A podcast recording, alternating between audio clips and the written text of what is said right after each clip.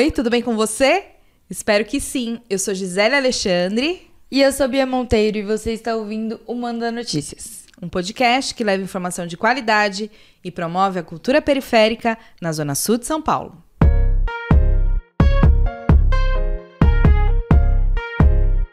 E esse é o Manda Notícias. E esse é o Manda Notícias. E esse é o Manda Notícias. Ser palhaço é muito mais do que vestir roupas coloridas e nariz vermelho. É uma vocação, um desejo genuíno de fazer os outros rirem. Os palhaços não são só mestres da comédia, mas também são grandes observadores do cotidiano, transformando algo comum em algo extraordinário. Eu comecei uma das notícias, eu nunca achei que a gente ia chegar nesse nicho da cultura, né, Gi? Fala Nossa, eu também não. Mas é isso, né? A gente também tá aprendendo o que é, o que é a cultura e todas as suas vertentes. Todas as suas dimensões. Né? É, e hoje a gente tem aqui dois caras que são além, muito além de palhaço. Eles são atores, eles são poetas, eles são várias coisas. Muito bem-vindo, Washington Gabriel e Dona Araújo. Bem-vindo, galera. Obrigado pelo convite. Tamo junto. Gratidão. Muito obrigada. E salve, Manda Notícias. A gente começa mais um episódio hoje. Vocês já sabem, quem tá aqui há um tempinho, já sabe que a gente sempre começa com a pergunta pra gente falar do nosso território. Então, quero que vocês contem como que vocês chegam na Zona Sul. Então, a história, história particular, né?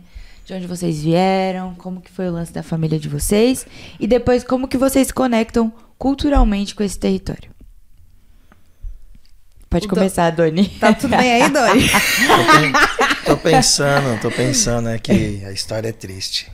Você nasceu no Ângela, não? Não, eu não nasci no Ângela. Eu nasci no Belenzinho. E aí, com três anos, minha família vem pro Ângela. Hum. E começamos num, num quarto, vamos dizer assim, um quarto que cabia duas pessoas tinha oito pessoas. Caraca. E, e, é muito louco que. Como é que isso vai acontecendo? Porque o meu pai conhece um cara que está construindo casas no Ângela e aí ele vem para cá para trabalhar e, e, ser caseiro de alguns lugares tal. E, e aí eu me entendo como pessoa do Ângela desde os três anos. Movimento de ocupação. Era o movimento de ocupação? Né? Que ano que era isso? Ah, ixi. Me pegou agora. Vamos 80? dizer. É, foi 35 anos atrás. 80 e... 87. É, por aí, 88. 88. Por aí. É, porque nesse, nessa época o, a Zona Sul estava vivendo esse momento muito forte, né? Porque eu, venho, eu chego no Capão, na Coab, em, do, em 88, com a inauguração da Coab Adventista. Por isso que eu te perguntei, porque acho que muitos de nós que, chega, que, que chegamos no território da Zona Sul nesse período, a gente viu essa, esse movimento de moradia acontecer, assim, muito perto. O que você está falando, né? Seu pai, de alguma é. forma, estava ali. Sim, e no Ângela aconteceu os loteamentos, né? Sim. E, foi muito rápido sair de um lugar extremamente verde para um outro lugar de verde vermelho, verde vermelho que é o, as casas de bloquinhos uhum. vermelhos para tudo que é canto. E, e, minha família estar nesse lugar também, assim. A gente, eu, eu sou filho de pernambucana e goiana.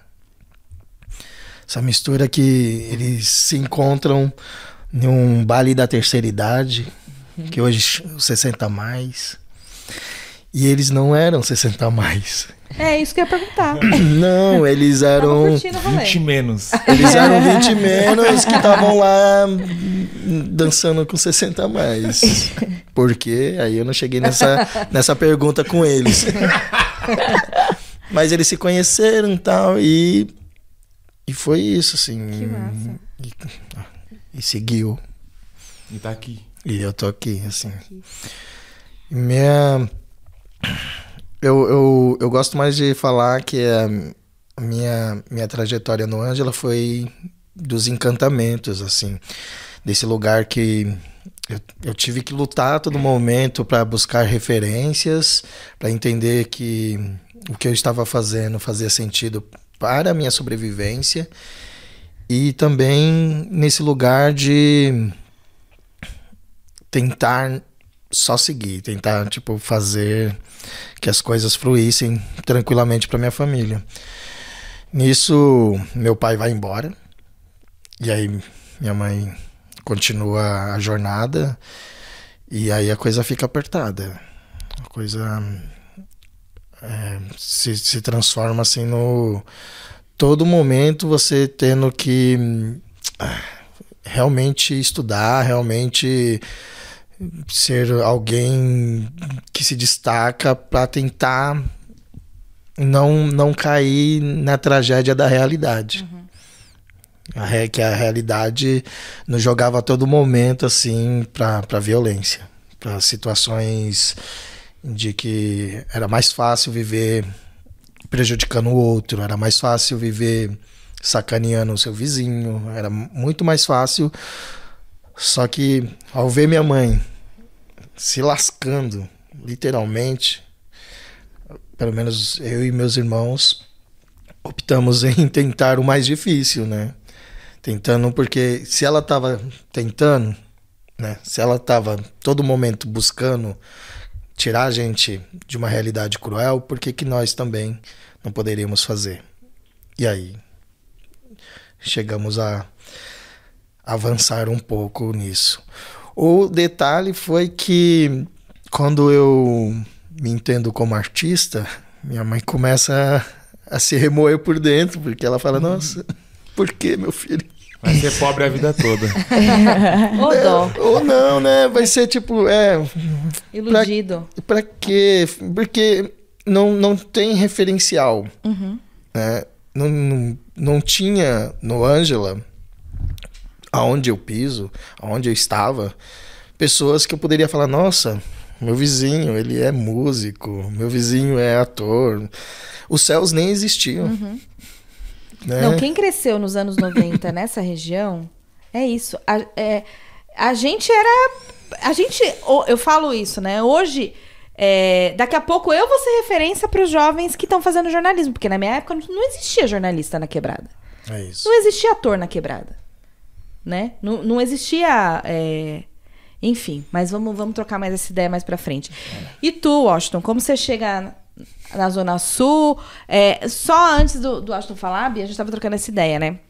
A gente tem trazido muitos é, artistas que, a, que, que, estão, né? É, ou moram ou atuam na região do Taboão da Serra e no Imbu das Artes. Sim. Mas é impossível que são outros que é outro município, né? São, são municípios uhum. é, que fazem é, fronteira com, com a Zona Sul. Uhum. Mas é impossível a gente falar da cultura da Zona Sul sem falar sobre esses territórios. Sim. Porque a gente é, é, E eu acho que assim, os, principalmente o sarau, ele surge desse movimento que a, começa lá, né? No Tabuão, no Imbu, e depois ele chega aqui na Zona Sul. Sim. Então, é, para mim é tudo junto e misturado, sabe? A gente é a Zona Show hoje porque a gente tem que é, a, o Taboão da Serra e Imbu das Artes como, como nossos vizinhos aqui próximo, sabe? E aí o Washington é desse rolê, né? Que tá lá e tá cá. Então, con conte pra gente, Washington. Bom, começar do início também, né? Isso. O Doni comentou aqui desde o nascimento dele aqui. eu sou filho de um baiano com uma sergipana. Eu sou sergipano, nasci em Sergipe. Em 23 de outubro de 1987. E, e aí, em 94, minha mãe veio para São Paulo atrás do meu pai. Porque meu pai veio para cá e depois não voltou mais.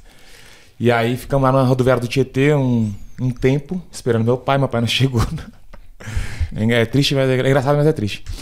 E aí meu pai até que ele chegou e falou assim, meu, ficamos lá, que nem você chega lá na, eh, em janeiro, se foi em janeiro, quem foi em janeiro no, na rodoviária do Tietê, você vai ver muitas famílias Sim. sentadas, esperando alguém chegar para alguma coisa. E muitas vezes não chegam e dali vão, virão é, muitas coisas. E aí meu pai até que resolveu, foi buscar a gente e a gente foi morar em Bu, das Artes, Jardim São Marcos, na rua A. E aí também, um cômodo para cinco pessoas. Um cômodo mesmo, assim, um cômodo e um banheiro. E aí depois, enfim, progredindo, progredindo, aí minha mãe se inscreve num, num, num programa de habitação. De, de habitação. Moradia popular. É, uhum. é, de moradia popular, que é o CDHU. Uhum. E, foi, e a gente ganhou um apartamento no ano 2000, é, no Parque Jacarandá, em Taboão da Serra. Aí mudei para o Jacarandá, Taboão da Serra, e morei lá até 2015, no mesmo lugar. Só que eu comecei a estudar é, no Projeto Arrastão, que é em Campo Limpo, que já, é, já é São Paulo. Nossa, você é o cara É, que eu traduz tudo isso no- que eu falei aqui. Eu passei nos três municípios, exatamente. E aí comecei a estudar no, no, no Projeto Arrastão em, em 98, fui aluno. Eu me, aí depois eu me formei lá como, como palhaço, como artista. E, e depois eu, come- eu dei aula, trabalhei no Projeto Arrastão, fui coordenador, é, é, dei aula também e produtor lá. Então minha carreira toda de ator, de, ator, de produtor e de cidadão, eu, eu, eu, eu dou a, a mim, lógico, mas a, a- ao, ao terceiro setor. Porque eu me formei, a- meu curso foi dado pelo, pelo Doutores da Alegria, que é uma ONG eh, de palhaçaria hospitalar aqui em São Paulo, que tem no Brasil todo, e em parceria com a Rastão, que eles estavam trabalhando num hospital do Campo Limpo, eles falaram assim: ah, a gente vai fazer uma formação, a gente tem uma formação, só que a gente quer experimentar na periferia agora. É, porque a gente está trabalhando aqui no Hospital Campo Limpo, a gente queria fazer aqui. Entraram, fizeram uma, uma parceria e o Arrastão acolheu é, é, esse- essa formação. Então, eu- minha formação também foi na, na, na Zona Sul, dentro do projeto Arrastão. E ali eu fiquei durante muitos anos. Fiquei na, fiquei na Arrastão mesmo, frequentando durante 20 anos. Minha família tem, ficou durante quase 40 anos. O projeto Arrastão tem 62 anos. Então minha família é bem extensa, foi, ficou muito tempo lá. E aí me formei lá, fui, trabalhei e hoje minha- a- o meu grupo de teatro, que é o grupo Clareou de Teatro e o espaço Clareou de Teatro é em Taboão da Serra e eu moro hoje na Zona Sul, aqui na Vila Andrade, é, perto do Campo Limpo aqui. Nossa, muito legal, né? E, e a- eu e a Bia, a gente tava falando aqui do Projeto Arrastão, né? Da importância do Projeto Arrastão, assim como outros projetos sociais. E esses projetos sociais, eles... É, o, o Arrastão- talvez o Arrastão e o CEDEP não, mas mai- a maior parte dos, dos projetos sociais que a gente tem hoje no- na região surgiu no momento em que o Jardim Ângela foi considerado o lugar mais perigoso do mundo. É, então, contando essa historinha, né? Então, em 1995, né, Doni? A ONU declara o Jardim Ângela como o lugar mais perigoso do mundo. e a imprensa tradicional coloca Campo, é, Capão Redondo e é Parque Santo Antônio, que acho que é Jardim São Luís, Capão ali, É, né? Capão Redondo, São Luís e Jardim Ângela, o Triângulo. o Triângulo da Morte. E aí, o que que acontece? É, os gringos, né, olha pro, pro Brasil e fala, eu vou investir naquela região, porque é naquela região que, que precisa de investimento. Então, assim, eu acho que foi, claro, que foi péssimo pra gente, enquanto é, jovens periféricos, e eu também estava nesse local, é, ser colocado, e isso gerou vários problemas que a gente, que a gente é, traz até, até hoje. hoje. É, né, o preconceito de CEP surge muito a partir dessa narrativa. Mas ele também colocou a gente no- em destaque para as iniciativas do terceiro setor. Então, isso, de alguma maneira, beneficiou, né? Para que, o que o movimento todo acontecesse aqui no território. E aí, Doni, queria que você contasse em que momento você era um jovem do Ângela, assim como eu era uma jovem do Capão, na época em que tudo isso aconteceu. Como que foi para você é, resistir a, a, a, esse preconceito e em que momento que a, que a arte e a cultura aparecem na sua vida? Não, ah, aí a gente tem que também falar da importância do movimento de SEBs, Sim, comuni sim. Comunidade Eclesiais de Base, né? que no Jardim Ângela foi muito forte com a presença do Padre Jaime e Padre Eduardo, com a Paróquia Santos Mártires e depois a Sociedade Santos Mártires, que é o do terceiro setor. Eu até engasgo assim para falar porque foi aí a virada de chave, porque a Santos Mártires sempre apoiou as loucuras da Decálogo Jalc, que é o coletivo que eu participo. E sempre financiou, direta e indiretamente, esse lugar. E onde foi a virada de chave? Foi em- no momento onde que minha mãe hum, tinha caído do ônibus, quebrado o braço. E aí ela era a única que mantinha o rendimento financeiro de casa. E aí eu fui conversar com o Jaime para ver se eu conseguia um- um- alguma coisa na Santos Mártires para tocar minha vida e ajudar minha mãe e tal. E aí ele monta um serviço. Ele, ele, ele constrói uma vaga de emprego para que ele pudesse ali ajudar minha família naquele momento que, que a gente precisava. Nisso, eu tive a possibilidade de continuar os meus estudos, de focar eh, no, no grupo da Decálogo, hum, porque agora eu, eu, eu tinha um recurso, podia ajudar a minha família e eu trabalhava num lugar que eu tinha um espaço à disposição. Então, várias vezes não precisava estar trabalhando porque eu fui contratado, eu poderia estar tocando a Decálogo.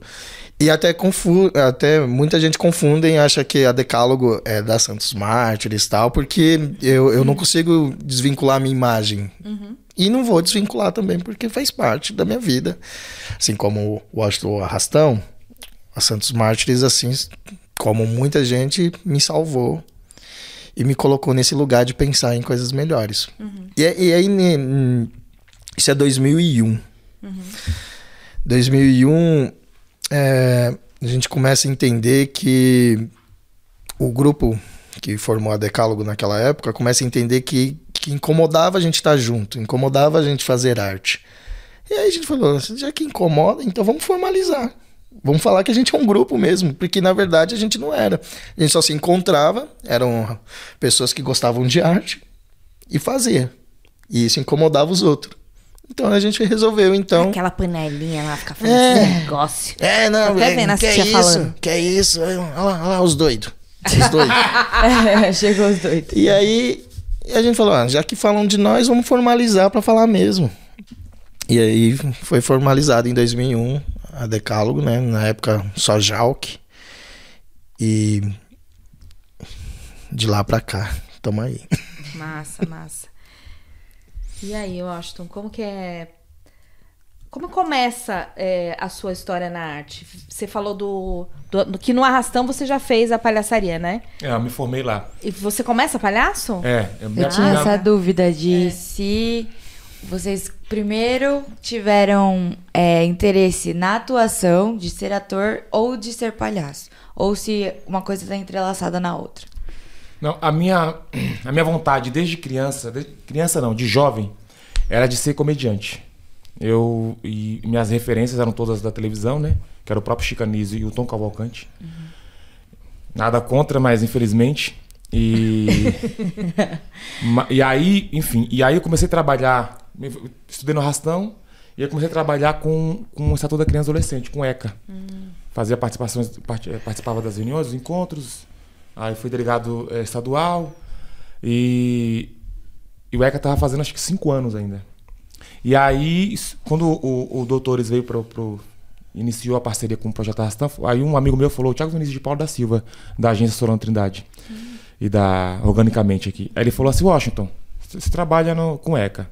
Mano, faz palhaço, porque você vai juntar uma coisa na outra e isso vai com que vai, vai- te ajudar a melhor comunicação, inclusive até para é, como o ECA é muito. A escrita dele acadêmica e técnica. Falou, mano, você pode até decifrar isso pra, pra molecada mesmo, até para os professores. Eu falei, nossa, boa. Aí me inscrevi no curso e passei. Então, o meu primeiro contato com, com, com a arte mesmo da encenação é com a palhaçaria. Eu me, me tornei primeiro palhaço profissional e trabalho com isso desde quando eu me formei. E eu fui fazer e teatro, eu comecei a fazer no, no Clariô mesmo. Eu não tinha interesse em ser ator. Meu interesse era ser palhaço mesmo. Mas aí depois parei de trabalhar com, com o Estatuto da Criança e Adolescente, com ECA, e fui, é, fui fazer. Montei minha companhia de palhaço e fui é, rodar, rodar com, esse, com esse trabalho. Então, eu sou palhaço de formação mesmo, e assim continuo sendo. É, e tua atuação fui fazer. Eu não estudei atuação, fui fazendo. é, aprendendo fazendo. Já nos grupos de teatro, assim como no Clariô também, mas eu tinha meu grupo também, é, que surgiu também no Arrastão. E aí fui, fui é, vendo o que, que dava, assim. Mas a minha vocação mesmo, aliás, as, são muitas, mas a que eu mais me identifico hoje e que eu acho que mais me traz resultado, tanto pessoal quanto profissional, é a palhaçaria. Por conta de, de muitas questões, assim, onde eu posso colocar realmente toda a crítica eh, que eu quero eh, de uma forma que eu consigo chegar bem assim. eh, e eu posso estar em vários lugares falando sobre a mesma coisa e ser muito, ser muito bem recebido, mas falando da desgraça, falando da fome, falando da, da falta de moradia, falando também do amor, da alegria, é, da esperança, da- do racismo, do machismo, da homofobia, de tudo. Eu posso colocar isso para qualquer lugar e o palhaço faz com que todas as portas se abram, aí depois você chega lá dentro e tome. Então, pra mim, Sem assim, dó. é uma loucura, mas é, eu sou palhaço mesmo. E eu me orgulho muito, assim, eu sou um palhaço preto de quebrada. Que legal. Caraca. E formado na quebrada. Inclusive, é a única formação dos doutores que foi na quebrada foi essa. Foi a minha, porque não deu muito certo, né? Se formaram. é, entrou, era, entraram 25. Não, então. Você pensa no projeto, entraram 25. E quatro pessoas continuam com isso. Sou eu, o Luan Luando, sabe o Luan Luando, poeta sim, Luan Luando? Sim. O Diego Avelino, que hoje é professor de francês e, e- e estu- estudante de, de- de teatro, fez USP, foi morar na França. E aí essa formação já tá. Eu fiz a, a segunda formação e essa formação já tá na décima, né? E são dois anos de formação, né? Que você Ah, tem, são né? dois anos. É, são- Eu ia é- é- perguntar agora quanto tempo leva a formação pra não, palhaço. dois anos é a formação mais completa da América Latina de palhaçaria mesmo. Porque você estuda só palhaço. Não Que faz mais da nada. hora, cara. Não que seja pouco, né? Então você passa por todas as máscaras do mundo, estuda todas. Eu adoro todas as máscaras do mundo, porque, embora eu me formei por eles, sou muito grato, assim, né? Pela ONG, Doutores da Alegria, pelo, pela ONG, do projeto, do projeto Arrastão, pelo projeto social, mas também não sou muito enganado por nada, né? É, então, eu estudei realmente uma palhaçaria europeia mesmo. Eu fiz palhaço europeu, assim, tradição, tradicional. A única coisa que fugia é porque eu não estudei circo. Não é palhaço circense, que é muito diferente. É, eu fui mais pra palhaçaria de aproximação, que eles falam, né? Que é maquiagem pouca, é, figurino mais básico, para que a- o palhaço ou a palhaça possa chegar perto de uma criança sem dar medo, né? Você vai no circo tradicional, você chega perto do palhaço e fala: Gente, que que é isso? É uma anom- anomalia, assim, uma coisa maluca, um chapéu, uma peruca grande, uma, uma maquiagem, eles pintam de branco, né? Sempre pintam de branco. E aí a gente aprende muitas versões por que, que os palhaços pintavam de branco. Não era pra ficar branco mesmo, que é o mais, mais óbvio. O outro era porque, ah, mas é que é pra ressaltar o restante da maquiagem. Ah, tá. A sátira do homem branco. Essa- exatamente. Então era pra todo mundo ficar branco mesmo. E aí e a, e a- era a única coisa que fugia da, da, da, da palhaçaria europeia. É, mas eu fui. Eu tô falando isso por quê? Que que você- é, eu me perdi no meio do negócio. Eu fiz um comentário. Você não se perdeu, não, tá Não, certo? Não, Porque tá não certo. deu certo o programa. Não É, deu você certo na quebrada, exatamente. Eu sou muito grato, mas conheço as, as, as suas dificuldades. E. É isso. É isso, é isso. Porra, perdi. ó. Pode falar palavrão? Perdeu. Mas é uma- Perdi, Gabriel. não, perdi mesmo assim. Veio um. Alguém falou, você não pode falar isso. Tirou a linha. Tirou. Cacete. É porque, é porque é, é uma, é uma reflexão, né? Uma reflexão de tipo, o que, que é o dar certo, né? Porque era uma questão aí que. Que é, dá certo. Aí ser exatamente. inocente é saber que, infelizmente, em alguns casos nós somos números. E aí, porque não, Ah, é não alcançou os Era 25. Não, é Era exatamente. isso, caraca. certo é. Porque para uma, uma organização, o número importa muito. Então, eu ainda, dentro de uma ONG, ainda que eu ame, no caso Doutores da Alegria, está lá vivo até hoje. O projeto Arrastão está lá vivo até hoje. Eu ainda era um número. Washington, baixa renda, que fez um programa aqui profissionalizante, saiu da vulnerabilidade e hoje é um artista. Olha aí que bonito. Isso é o que importa. Mesmo. Então, quando eu falo que deu case de ce- sucesso. que, exatamente, case de Case de sucesso. Quando eu falo que deu certo, é nesse. Todos estão vivos e vivas, cada um trabalhando na sua área, mas que seguiu a palhaçaria mesmo foram quatro pessoas. E esse- um virou poeta, o Luan, inclusive, é um bom ator e um bom palhaço, que é o palhaço. Ah, inclusive o Luan Luando, ele é palhaço do Doutor da Alegria. Hoje. Ah, que legal. É, ele é, É. dessa Vamos nova geração. Ele, Eu entrei em contato É, eu já- com eu ele. já- É, a gente já tá- vi. ele É. tá na nossa lista. Sim, tá é, na o Luan nossa você lista. tem que ir na casa buscar, né? Só que- Gosto muito, gosto Eu muito. adoro o Luan Luando. Eu Palhaço contato- amnésia por conta disso. Então. Ele, ó. Luan, volta, o quê? Ah. Luan, adoro, gente. Muito amigo meu. Ele, você falou da casa dele, a gente entrou em contato, aí foi com um outro palhaço também. Aí eu não sei se você conhece o Deco. Deco do que Cita. indicou. Do Cita. Exato. Deco indicou. Aí ele, ah, tal, tem palhaço pra indicar. Aí ele falou, tem o Luan.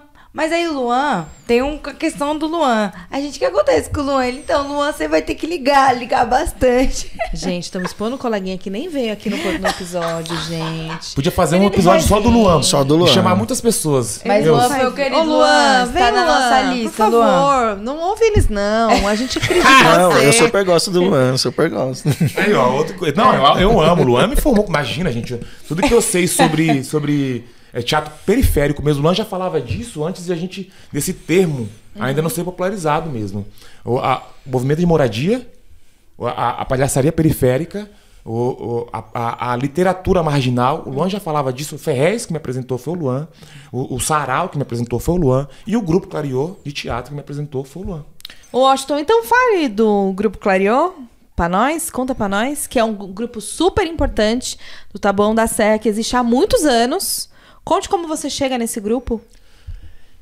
Me formei em, palhaço e aí um, um- o meu colega, que é o que me batizou mesmo, que é o Diego Avelino, ele, ele fazia parte do Clariô, né? Ele entrou para fazer um espetáculo Clariô. E aí o Diego, em, algum, em um momento, ele caiu lá na, na, na, na, na EAD, lá na, na escola que ele fazia teatro, e quebrou o joelho. Eita. Arrebentou o joelho.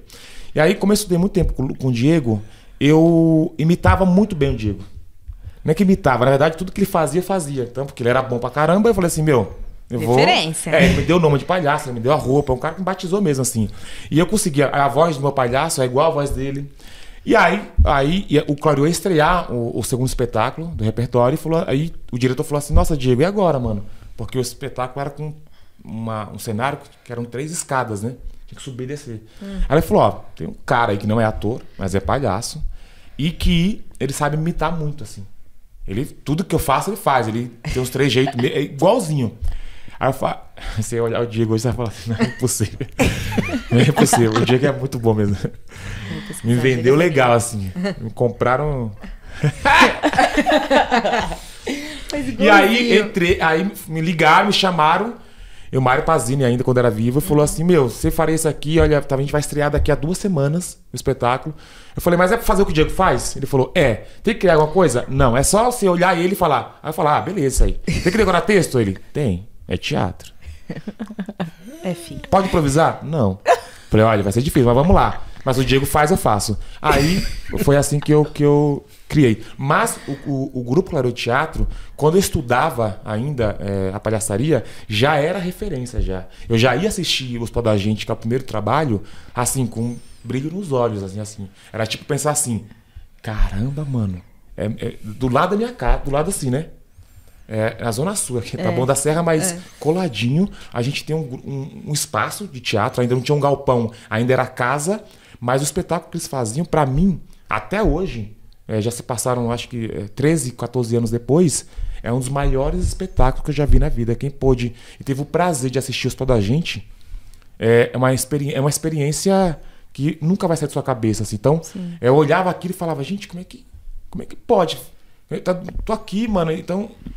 E, é- e são um espetáculo só de mulheres, né? São seis mulheres fazendo. E, e era tão ma- maluco assim que a gente, é uma identificação tão forte, artisticamente, social, eh, socialmente, é, é, culturalmente, que a gente ficava tão vislumbrado que eu olhava aquilo muito distante da minha, da minha vida, o grupo, né? De falar, mano, quando eu chegar nesse grupo é que eu, que eu venci na vida. e assim, quando me convidaram pra fazer parte, eu falei, gente, vocês estão falando sério? Mano, é de verdade. Eu tava numa loucura, assim, uma festa. não- Nem vou... Uma coisa íntima, assim, uma festa bem bagunçada. Eu- Era um sábado, igual ontem, assim. Um sábado, a gente tinha que ir lá domingo. Nove horas da manhã. Ah, tá vendo? Aí eu falei, não, vou, atendi, falei, vou, vou, é, é, é isso, vou tá aí.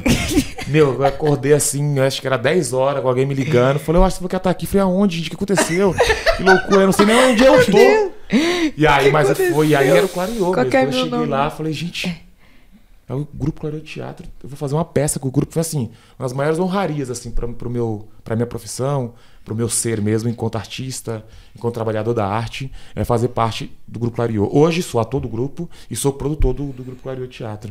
Mas fui construindo, galgando uma carreira ali O dentro. assim. bichão, hein? É bruto. É pouca coisa, nada.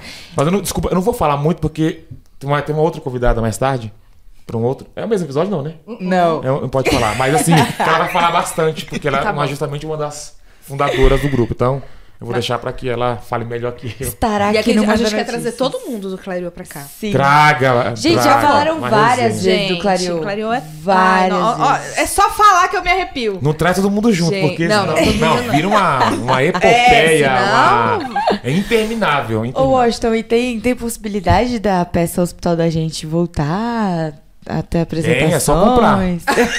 Compra aí, gente. Não, tem. Compra a aí, gente- galera, pra gente poder assistir. É um espetáculo que em 2018, 19, antes da pandemia, antes mesmo, a gente comemorou 10 anos desse espetáculo, mas ele tá lá pronto pra Aham. ser feito. O cenário tá tudo guardado assim, porque a gente sabe que é um espetáculo que ele, é- ele se atualiza com o tempo, né? Infelizmente, porque ele fala muito da desgraça é, de um outro lado da desgraceira é, humana, assim. Então, ele, ele sempre se atualiza, assim. O Marcelino Freire, que é o autor, escritor da peça, ele sempre fala: Poxa, o hospital, ele toda vez que apresenta e demora para apresentar, ele sempre trata de um tema atual. Que é, infelizmente, né? Que também é no caso do, do, do texto da paz, que é dele também, que a Naruna declama muito assim. E, e toda vez que alguém é, compartilha esse texto dela declamando, é que alguma desgraça aconteceu. Alguém foi morto, algum jovem, teve alguma uma, uma chacina. E ele fala: toda vez que esse texto vem à tona é porque a gente realmente, enquanto humanidade, falhou mais uma vez. E vira e mexe duas vezes por ano, tá ela de novo no Instagram dela, bombando. Disso ela fala: ixi, alguma coisa aconteceu, pesadamente. E o te- esse texto faz parte do da gente, né? Ele faz parte do espetáculo. Então, toda vez que esse espetáculo vem, alguém assiste e fala: Mano, vocês estão falando de hoje. E estreou em 2008, lá no Espaço Clariô. E quando a gente faz, não mudou nada de texto. O texto é igual, desde quando estreou. E ele se atualiza com o tempo. Então, tá aí. Alguém chamar pra fazer, a gente faz. É porque ele é muito complexo, né? A gente precisa de dois dias pra montar. Porque a gente faz oito barracos de madeira. E aí, quem assiste tem essa é itinerante, você consegue entrar nos barracos, ver tudo assim, é uma, é uma loucura mesmo. Então tem que ser um espaço grande, tem que ser. É, não, não é qualquer valor que leva também. E aí é, tudo fica mais caro, né? Sim. Mas tá lá. Chamou, a gente faz. Pronto. Da hora, então fica aí, gente, a dica. Se a gente estiver assistindo, produtor cultural, investe aí. Institutos de cultura, essas paradas aí, tudo. Não sei se vocês assistem a gente, mas fica a dica. Ah, assistem sim. Assim. Ah, Será? é Será? Fala Alô, mal deles pra você ver. Você não tá lá, "Ô, que Chega." isso, gente? O que vocês estão falando? É igual citação no Instagram, né? A pessoa nunca falou, mas você faz um trabalho e não cita. Oxe, É. Não falou da gente? Não falou. Eu falei, mas pra mim não fez nada. Eu não, não sabia nem que você olhava meu Instagram. É, mas é, é, gente, eu Mas- fico impressionado. É um ego que o pessoal tem. Olha, Mas, olha, Passei por É isso ego. recentemente. E você, Dani, conta um pouquinho sobre o nome da Decálogo e como ela surge, né? Como ela se desenvolve. Conta um pouquinho da história pra gente. É, o nome da Decálogo é Decálogo JAL, que quer dizer 10 boas ações. São 10 ações que re- são realizadas dentro da Decálogo, que é mímicos, palhaços, festivais, mostras. Infelizmente, a pandemia nos deu um rodo, então a gente está no hiato agora, por causa que cada... Nada, você não tá fazendo uns contos lá, uns vídeos? Então, mas é, é que Aquelas que desmentiu o convidado. Ai, desculpa. É que nesse hiato, cada artista tá num canto. Ah, tá. E um fica tomando conta do- da tutela. Né? O que que acontece? O- os contos, ele- eles fazem parte dessa pesquisa folclórica, cultura popular, de escrever contos para as pessoas entenderem que a, a nossa história pode ser recontada várias vezes, mas ela tem que ser contada. Ela tem que existir. E eu sempre achei engraçado como essas lendas, o, o folclore brasileiro que é apresentado para as crianças, ele vai é, diluindo as culturas, as religiões, ele vai diluindo o, o aproximar da sua avó com, com sua mãe, com seus netos. Ele vai diluindo porque vira um, um ser distante que a gente estava conversando, né? A distância, a distância do artista querer seguir outro artista. Quando você olha e cria um mito, né? E na verdade, para nós, é, o folclore nada mais é do que as nossas próprias histórias, nossos trejeitos, as nossas vontades malucas de defender ou de proteger o nosso, nosso templo, nossa terra, o nosso solo. Então, assim, quando eu me encontrei nesse lugar, eu falei: não, acho que rola a cada ano a gente trazer é, o que nós entendemos com esse do Curupira, o que nós entendemos do Saci, o que, que nós entendemos, o que, qual é o sarro que a gente tira disso tudo também. Porque hum, é, eu quero contar histórias a partir da minha experiência de vida. Eu quero poder. Eu também tive uma formação europeia, todo, todo momento. Todo momento, minhas referências artísticas não, não, não chega, né? A, a, brasileira, não chega uma referência brasileira. Até a gente estava conversando antes de estar aqui que tipo eu preciso absorver mais referências brasileiras porque já não me compete, não me, não me sacia as referências que eu tenho uhum. artisticamente. E aí, né, desses 10 coisas que nós realizamos e do nosso hiato e não hiato, é, a gente vem tocando assim projetos menores assim uhum. e se encontrando quando dá. A gente tem um ateliê e esse ateliê a gente vai revezando quem, quem vai usando, tal. Tem um outro grupo, a CIA em defesa dos direitos, que é fruto da Decálogo, que, que usa também o espaço. E a gente vai trocando nessa expertise de tipo não, não, não perder a chama, não perder esse lugar que quando o hiato acabar, a gente volta todos juntos. Uhum. Nós estaremos juntos de novo. Então, estamos nesse lugar assim. E os contos ajudam nisso. Falar, ó, oh, gente, estamos vivos, estamos aqui, existe. Não estão perdidos. Ou, por exemplo, as formações que, que, eu, que eu venho fazendo, né? Uhum. Então não é o Doni, é, é, sempre a Decálogo que faz as formações. Se só vai aparecer o Doni, se vai só aparecer a Mari ou o Adriano, é um de nós. Não vai estar o grupo, mas é um de nós e onde tiver um de nós, a Decálogo existe até a gente conseguir de volta. Massa. Esse, resolve, esse resolução do hiato, que é uma, é uma, uma sequela da pandemia mesmo. Uhum. Né? Infelizmente, é, nós tínhamos um desejo nesse nosso ateliê de fazer o centro cultural para a pessoa idosa, onde que a gente se tromba. E aí vem a pandemia e a pandemia diz assim: vocês não podem fazer atividades com a pessoa idosa. Hum.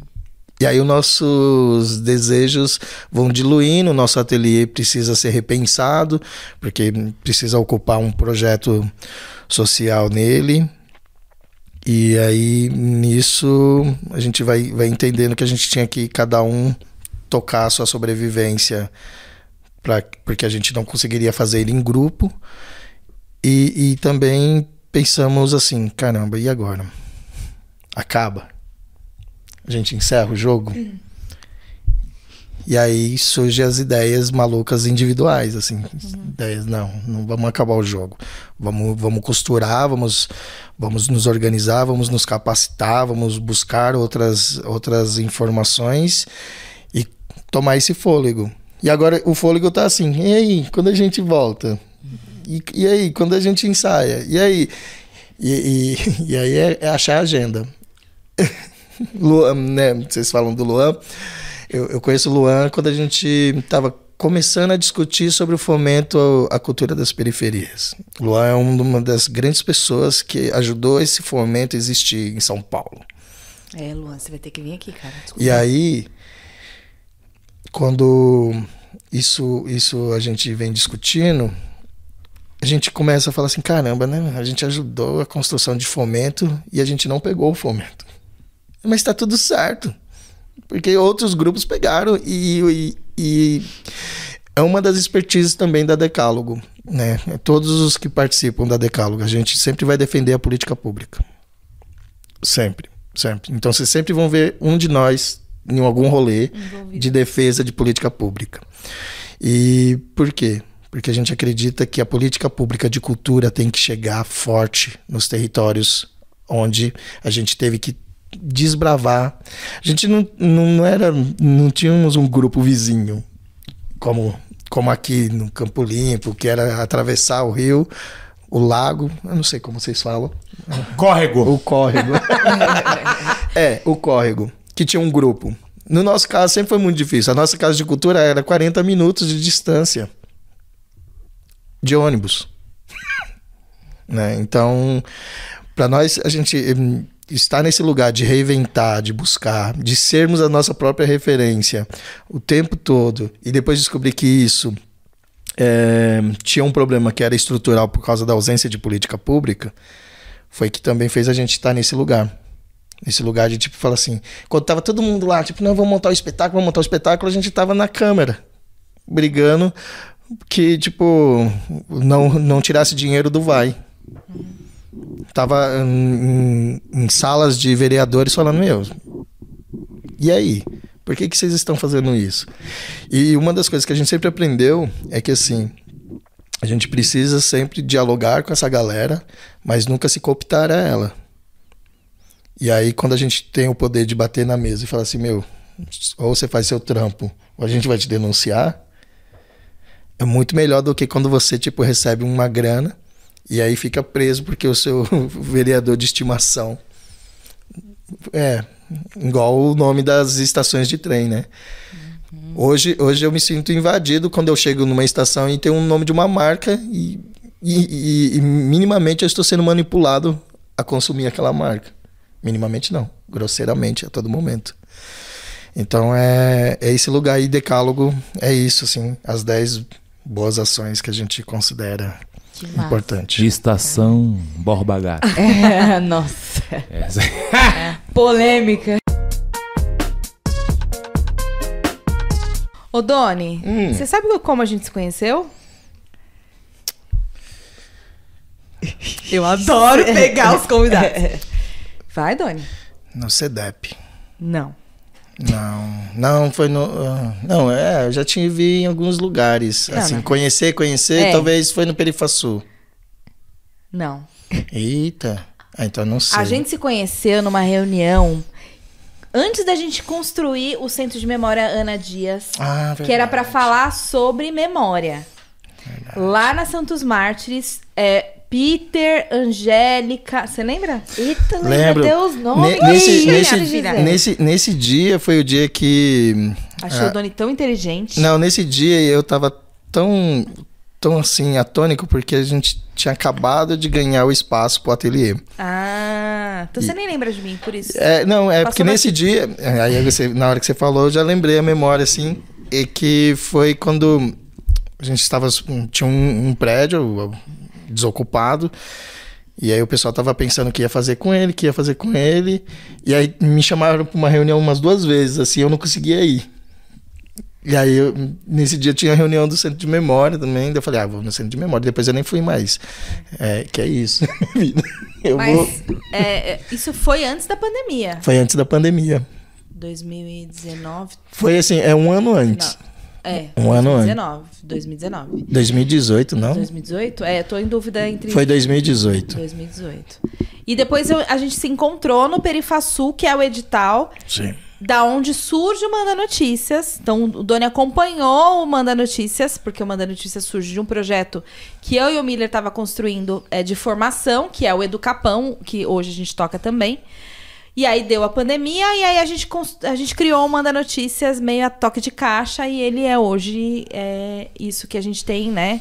Essa, esse podcast, esse produto em audiovisual, que nem era essa ideia. E, mas eu queria falar sobre a importância da- do registro de memória também. Eu puxei esse assunto para falar sobre isso. Porque é, aí voltando lá na minha fala inicial sobre a importância desses territórios, a importância dessas personalidades que a gente tem nos territórios. O quanto é importante a gente ter esse registro é, dessas pessoas. As, as histórias não podem morrer, né? E o que vocês falam, por, por exemplo, que você trouxe falando de- do- das histórias do folclore, né? Retomando o folclore e, e trazendo novas, novas nuances. É, também é retomar a nossa história, assim. E aí, olha a amarração. Tá ligado? Você tá vendo, né? Onde Eu eu, tô sei, indo? vai esquecer no meio, mas vamos lá. Não, não vou nada. Eu tô apostando nisso. É, não, mas eu ia falar que o Doni tem essa relação e eu sinto que o, o Clarion também tem essa relação de manter a cultura popular viva. Tô viajando? Não, não. Não, eu, eu acho que é isso, porque assim, é, os nossos trabalhos, de, de alguma maneira, eles estão fazendo isso, eles estão re- retomando uma história. Você falou de 1990, não, a gente pode apagar, pula dos anos 90 para 2000, né? É, mas eu acho que a gente, quando a gente faz esse trabalho, Clareou, o Decálogo, o próprio Doni, a gente também tá re- re- é, re- recontando as nossas próprias histórias. E aí o Clareou pra mim é esse sentimento de tipo, meu, é, é, eu não conheço nada da cultura popular e eles trazem. E aí é um bagulho que é um texto muito cabuloso, assim, muito cabuloso, de que faz você pensar, mas você se conecta de uma maneira muito própria. É, é, é muito louco de explicar. O, o Real é, é, é uma companhia muito especial, assim. E aí queria falar, queria que você contasse se isso faz sentido, se essa, essa a cultura popular é, é, é real, né? O, o que a- o Clareou tem buscado um, trazer à tona, assim. Não, o Clariô, a gente, nosso, nosso último. O Clariô não é, um- não é um grupo de, que faz. que trabalha com cultura popular. A gente populariza algumas histórias mesmo, assim. Embora esse último trabalho, ele é em cima da cultura popular, porque a gente tem um, um dos nossos diretores. É o Cleiton Catarina, que é um mestre da cultura popular, cearense, e trouxe pra cá. Então a gente conta uma história do, do, do, do, Ceará e mistura isso com boi bumbá, que é da nossa cultura popular. Mas o Clariot, é, originalmente, a gente não, a gente não, não tem, porque a gente não tem essa pesquisa. Embora pareça, se pareça muito, porque a gente trabalha muito com a poesia. Então, quando a gente vai contar uma história, a gente não é literal e nem reto. A gente põe poe- muita poesia nisso. Então, a- os nossos textos e dizeres, eles têm outro colorido, né?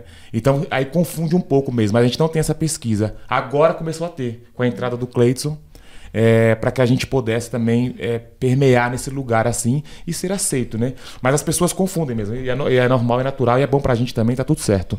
Mas a gente populariza algumas histórias mesmo. Assim como a primeira história, que é do Marcelino sobre as mulheres, mais mulheres urbanas. É, depois, o poeta Miró da Muribeca, que nos deixou recentemente, acho que faz dois anos.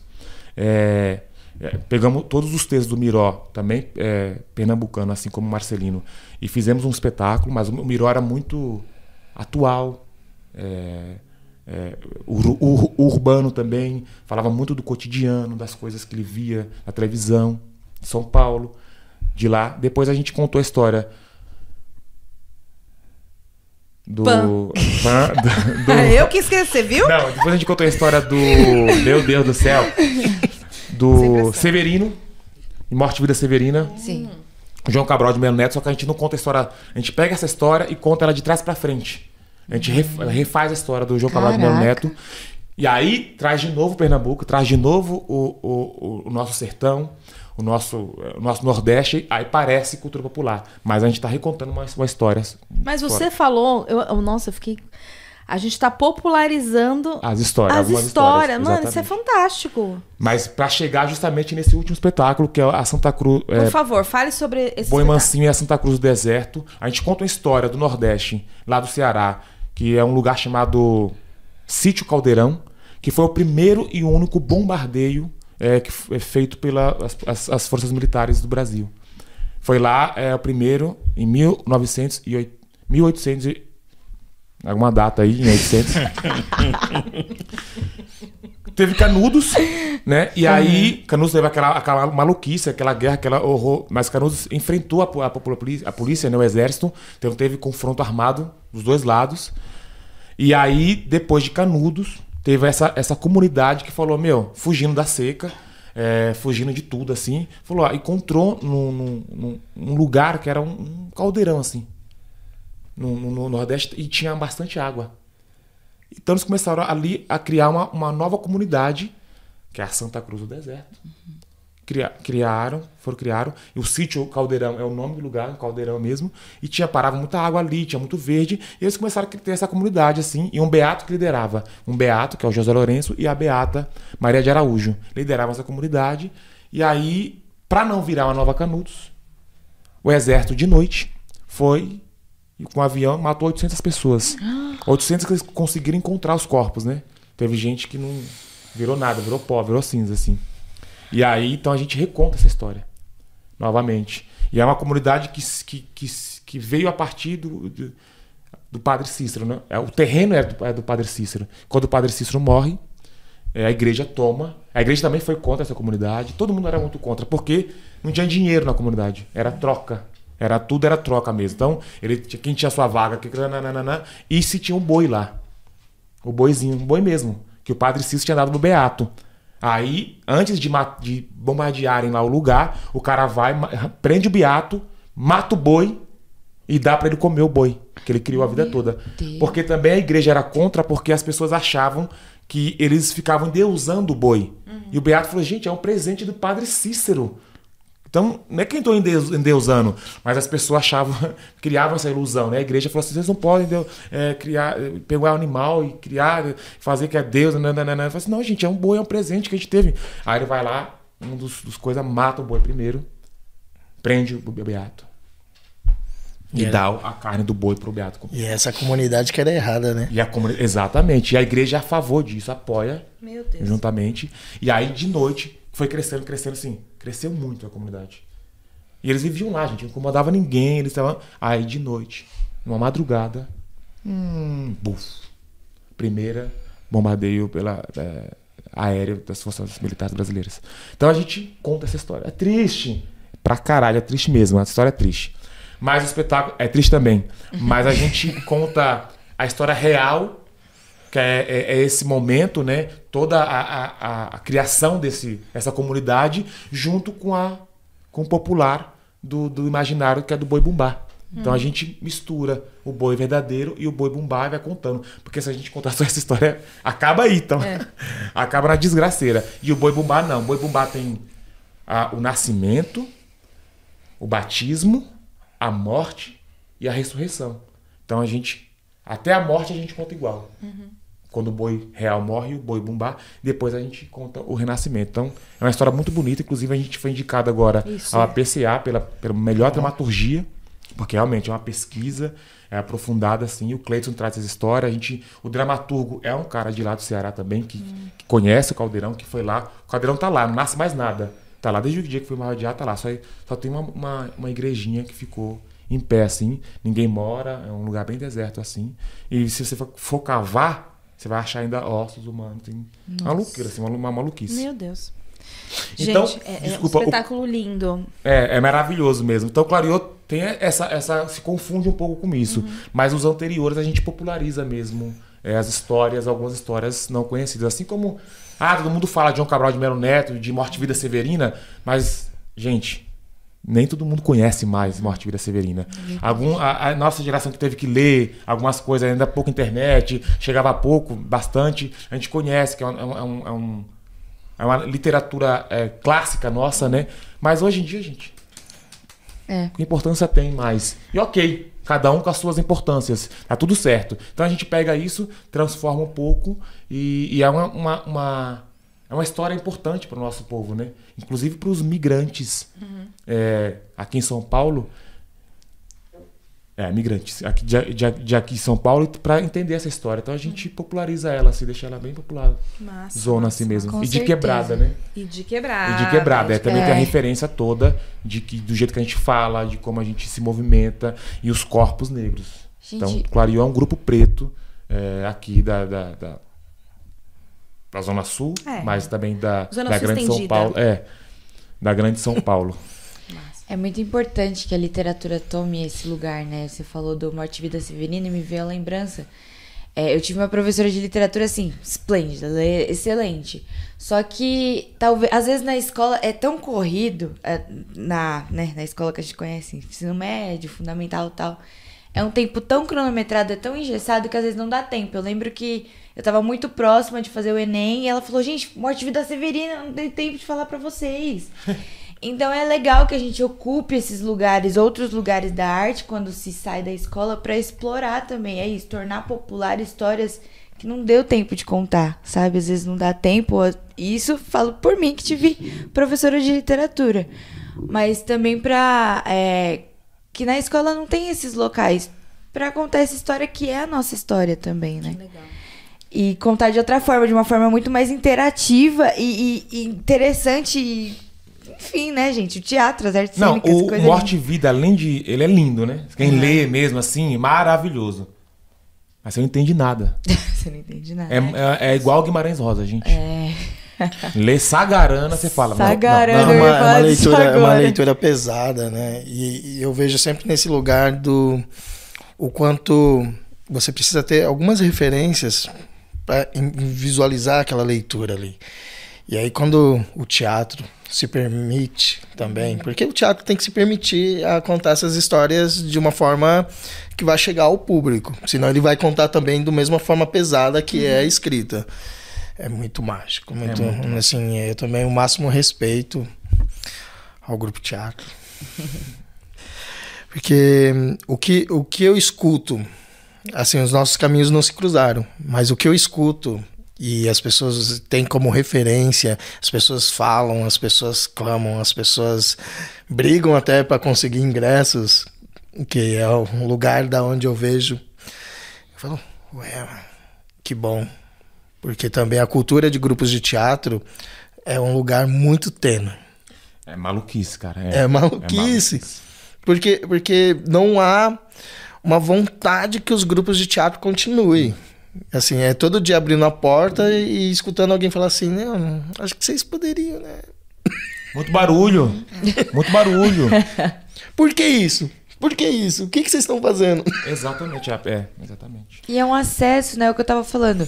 Na escola é uma leitura complicadíssima e que perde-se o interesse de ano em ano. Se na geração de vocês, na geração dos meus pais, eram os mesmos livros, só que cada vez mais, com o advento da internet, vai se perdendo o interesse de leitura. E o teatro seria uma excelente, é uma excelente estratégia, é uma excelente ferramenta para trazer de volta esse interesse, trazer de volta esse brilho nos olhos com histórias que a gente pode contar, contar de outras formas, sabe? Contar com outras palavras. Gente, consumam o Teatro da Quebrada. Sim, Vai lá no favor. Espaço Clarion. Ainda tá rolando o Sarau do Binho lá? Sim, toda segunda, segunda de cada mês. Toda segunda, segunda do mês tem Sarau do Binho. E para você conhecer o espaço, aí você fica de olho na programação, para você ver a- a- os espetáculos do Clarion. Faça isso, é muito, muito importante. E acompanhe também o Doni lá nas redes sociais. Eu acho que a gente já tá nesse momento, né, Miller? Já estamos nesse De momento. despedida? Pois é. Porque a gente tem uma convidada aí, né, que vai chegar. Inclusive o produtor que a- agilizou o negócio. A gente não pode deixar. Foi difícil, hein? Então, Se eu então, soubesse. entendeu? complicado. A gente não pode, né, deixar. Ela esperando? É. Ah, pode. Ah, tá bom. Você pode, eu não posso, não, meu filho. Ele tá falando da onde ele pisa, né? tá É falando da onde ele lógico. pisa. Ah, é. tá, tá. É, vamos pro, pros arrobas? Vamos pro, pros arrobas. É, Não, vai, não vai perguntar? Desculpa. Ai, o- A pergunta? o- o- A eu pergunta- esqueci. Valeu. Vocês me desanimaram, ok? Gente, Não, mas então. eu, eu também quero saber É. o nome de palhaço deles. Sim. Que eles não falaram. Pode falar? Ou é secreto? O meu é Gastão. O meu é- Gastão? Gastão. o meu é pamaço. Pamaço. Que Pamaço. da hora. Por quê? Tem o porquê? Gastão, o Diego Avelino, lembra do Diego Avelino? Conta a história dele aqui, eu sempre conto. O Diego tava, foi a de- no primeiro ano de curso e, e no nariz a gente só recebe no segundo ano de curso, né? Então você já tem que vir de casa depois que você passa as férias, do primeiro ano pro segundo, mais ou menos pensando no seu figurino. Aí o Diego foi embora, passou as férias e ele assistiu o musical da Bela e a Fera. E tem o Gastão. Fala pra caralho, assim, muito. Muito, muito, muito, muito, muito. Aí ele chegou na- na- em janeiro do outro ano e falou: Ó, você vai ter muitos bolsos. Você vai toda hora tirar uma coisa do bolso. E o nome é Gastão, por conta de falar muito, cara. Você gasta a gente muito. Da hora. E o? O, o meu surge porque no início utilizávamos da palhaçaria para fazer manifestos sociais. Manifestos, manifestos, manifestos. Daí ficou o palhaço de manifestos sociais, pamaço. É uma sigla. Caraca! É uma sigla. Pamaço! Palhaço de manifestos sociais. Nossa, gente, que doido. Gente, isso é muito bom, cara. Gente, eu fui desanimada a fazer essa pergunta, por isso que ele está no final. Então, se você ouvir o final, você vai ganhar esse presente. Então, assim, a gente teve uma pauta aqui longuíssima nos bastidores. Isso tem dias. Tem dias. Sobre Semanas. ser clown e ser palhaço. que existe uma diferença. Disseram, tá na boca do povo, gente. Se, se o povo tá discutindo, gente, tem diferença ou não tem? Vocês podem esclarecer isso pra gente. Se não tiver, tudo bem. Tá na boca do povo. De que povo? Do nosso povo aqui, ó. Do nosso povo. Desse povinho aqui, ó. Olha Nossa assim, bolha. é, se você for pesquisar e colocar no Google a diferença, você vai achar muitas e muitas versões. E todas estão certas e todas estão erradas. Mas assim, a mais simples é palhaço é português e clown é inglês. É a diferença, é a única diferença que eu tenho pra mim. Sim. De verdade, assim. Se eu for, se eu tiver numa, num país de língua inglesa, você é o quê? Sou clown. Se eu tiver em lugar português, eu sou palhaço mesmo. Aí você vai, ah, mas é que tem as diferenças de convívio, porque palhaço remete a circo tradicional. Clown é outra coisa. Clown é de proximidade. É daquela coisa que eu te falei de, da, da limpeza. Ele é poeta também. Às vezes ele nem fala. Gente, não tem, assim, é muita contemporaneidade pra pouca coisa. Mas é, é essa, assim, no meu estudo, na minha formação, é, clown é um jeito de falar palhaço em inglês. Beleza. Mesmo. Você concorda, discorda ou prefere não se manifestar? Não, eu super concordo. E aí eu utilizo o termo clown, porque assim, é, é o início dos palhaços da Decálogo foi, foi dentro de uma trupe, a trupe dos Claus Anônimos, que era uma sátira mesmo dessa questão de toda hora a gente usar alguma coisa no inglês. Usa, ai, vamos fazer um network, vamos fazer um checklist, vamos fazer. E aí sempre. Um job. É, um job, vamos fazer um job. E aí, essa trupe era um outro sarro também, que era a ideia de, assim, existe uma trupe que não tem um- o dono da trupe. E o nosso número era caçar o dono da trupe, o anônimo. Quem é? Quem é esses anônimos? Então ficou isso. E aí eu utilizo sempre os nomes quais eu utilizo para resgate histórico, resgate das minhas raízes, assim. Tem nomes que nem fazem sentido, eu mudo o significado por sentido de agora. Só que eu tenho que tê-los comigo para ter a minha raiz, para não esquecer o que, como comecei lá atrás, quando a gente era novinho fazendo palhaços, a gente achava o máximo falar clau também, para que tipo ficava nesse enigmático. Mas é cada um, cada um quando é a sua formação. Doutores da Alegria é outro lugar. Mas eles falam clown. Eles vêm tudo da, da, da escola da Lecoque. Ah, eu sou Lecoque. clown. Eu falo assim, eu sou palhaço mesmo. Eu Lecoque. tinha uma professora que falava, você é palhaço. Não, é, Eu Palhaço! falei, sou palhaço. É, e é muito legal, assim, quando. Legal no, no conflito, de você. As pessoas. Ah, que palhaçada, que palhaçada. Eu, Como assim, que palhaçada? Do que, que você tá falando? Não, vocês são um bando de palhaço. Não, eu sou palhaço. Agora você também Nossa, aqui é é, verdade. Isso palhaço. é outra. ô, olha. O que, que vocês estão mais um falando aí? episódio, hein? É, que é os estereótipos, é as formas que as pessoas usam pra, tipo, ofender o outro. E aí a gente tava conversando lá, tipo, ah, palhacinhos, ah, ai, que lindinho. Ah, eu preciso de alguém pra frente da minha loja. Chama um palhacinho. Vamos chamar o palhacinho. Não, é um profissional, ele vai estar lá, ele precisa estar lá por algum motivo e ele topou estar lá. Então ele é um profissional. E aí, se você pegar tanto o que fica na frente da loja, o que está no circo, os que estão na contemporaneidade, meu, são todos profissionais e, e tem que ser respeitado, que é uma arte incrível de desmascarar essa sociedade que, na sua medida, é muito hipócrita. O palhaço não consegue ser hipócrita. O palhaço não é miserável e nem tirano, mas se veste de tiranias e de misérias para mostrar os verdadeiros tiranos e os verdadeiros miseráveis. Luan Luando. Bonito. Caraca, Caramba, hein? Calhou muito aqui. Calhou demais. Esse Doni aqui é fera. Gente, Ô, se você é clown, se você é clown e você discorda com esses dois, manda uma mensagem pra gente. Vem aqui. Por favor. Vai, vai no meu arroba. Agora imagina eu. Você é, ó, eu sou um clown preto. Clown negro. Clown black. Clown black. Cloud Black. Não, gente, isso não bate. Um whisky. Não, aqui, ó. Cloud Black. Clawback. Bebendo sangue do povo branco aqui, ó. Risada agora. Desculpa, pode, isso pode cortar, tá? Pelo amor de Deus. Mas é isso, Mas, é essa mas, eu, resposta mas eu que a falo gente que eu sou o Clau. É? É, mas é por causa da minha, do meu contexto. Não, mas- sim, não, é. eu- Ah, gente, tá. eu- não, E- os termos, os termos tem mesmo. Uhum. É que na minha, e eu não ques- questiono, imagina, mas é que na minha formação mesmo, a, a, tinha uma professora que ela falava assim. A diferença é que um é inglês e outro é português. É, Não mas tem é- mesmo. mas é isso. Só que cada professor é professor. E a gente achava isso o máximo, que ela repetia isso todo dia. Porque tem, gente. Aí tem o clown também, que o clown, ele tem uma idade, Clown. né? É até 10 anos, por exemplo. Então é uma coisa. É, é- são muitas são muitas coisas, Histórias. histórias. E aí também tem a coisa da intelectualidade. Os claus. Eles são intelectuais também, eles pensam, são poetas. Os Claus de Shakespeare, que é uma companhia muito famosa no Brasil. Então, os Claus de Shakespeare, os palhaços de Shakespeare, mas não são palhaços populares. São os Claus de Shakespeare. Eles declamam Shakespeare, eles fazem espetáculo de Shakespeare, eles são intelectuais. Então, assim, É um outro Dane-se, eu sou palhaço mesmo, popularzão, é, da, da, da cara preta, é, dos Mateus também, do- da cultura Mateus, popular, Mateus, Mateus. Cavalo Marinho. Exatamente, então assim, do, do, do, do- do-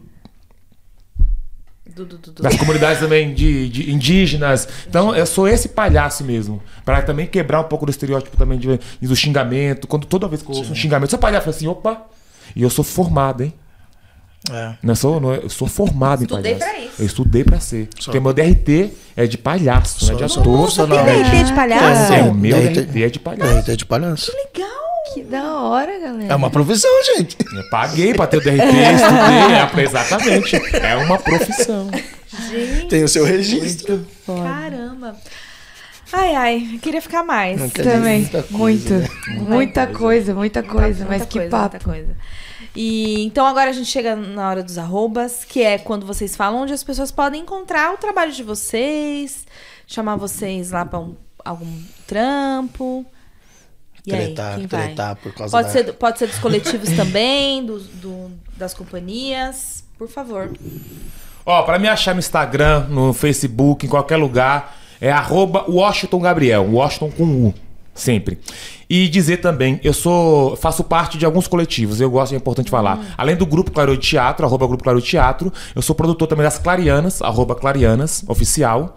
É, também sou é, um dos diretores e é artista do Protagonistas, Movimento Negro no Picadeiro. É um circo preto Incrível. que é incrível mesmo, que a gente tem, tem levado aí. É, e numa companhia de dança, que é a única na América Latina, que se chama Gambut Dance Brasil, que é uma dança sul-africana é, de, com botas de borracha. É uma dança percussiva, né? Também é o grupo que eu danço e o grupo que eu produzo. E É você- isso. E você dorme que hora? Você tem algum horário que você dorme na sua agenda? Gente, o cara faz mais coisa que eu, hein, gente? É muita coisa. E eu sou avô. Ah, você Mentira. tá zoando. Mentira. Além de tudo. Meu- Além de meu- Minha tudo. neta tem cinco anos. Ô, mentira. Tem cinco meses. Além de tudo. Talvez cinco anos, que se vão ouvir desse podcast daqui a cinco anos. Caramba! Ela tem cinco meses. Meu filho tem 16. Meu filho foi pai precoce e a companheira dele tem 15, mãe mais precoce ainda. É isso, gente. É Caramba. Caraca. infeliz do infelizmente. Mas a realidade bateu na porta, é isso. Sou avô, tenho muito orgulho e é isso. Ah, que avô, hora, que que avô jovem. Ela é linda, Valentina! Valentina. Vida longa, Sorte Valentina. a sua.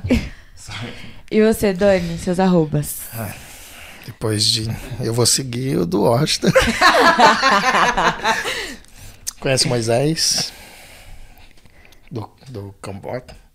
Moisés, Mo- Moisés, imagina, Moisés é menino, menino. Moisés Ma, é, não, eu não gosto de falar sobre o nome, gente. Moisés Matos, Matos. O, meus arrobas. Primeiro da companhia, arroba Decálogo Jal, que é difícil mesmo, então faz uma legenda aqui, por favor, na edição. Quem quiser me encontrar por aí é arroba Múltiplos Doni. Ou coloca Doni Araújo também, funciona também. Eu sou muito confuso com as redes sociais, por isso que elas são confusas também. Pra mim também, gente. Eu, eu, eu tento me aperfeiçoar, me inscrevo em editais para isso, mas É difícil, é difícil. eu quero é a rua, eu quero estar no outro. Eu quero, eu quero conhecer pessoas do jeito que eu aprendi a conhecer, mas eu preciso me modernizar mesmo. Tá tudo certo. Muito obrigada. Uma honra tê-los aqui. E você sabe, o meu arroba é gialexandre.oficial. Arroba bis.m underline e arroba manda notícias. Segue a gente lá, segue todo mundo. Meninos, prazerzão ter vocês aqui. Valeu mesmo. Que baita papo. E é isso, gente. A gente vai ficando por aqui. A gente queria ficar muito mais. Mas toda quinta-feira a gente tá junto. Isso aí. Beijo, beijo e até o próximo episódio. Até, gente. Tchau, tchau. E esse é o Manda Notícias. E esse é o Manda Notícias. E esse é o Manda Notícias.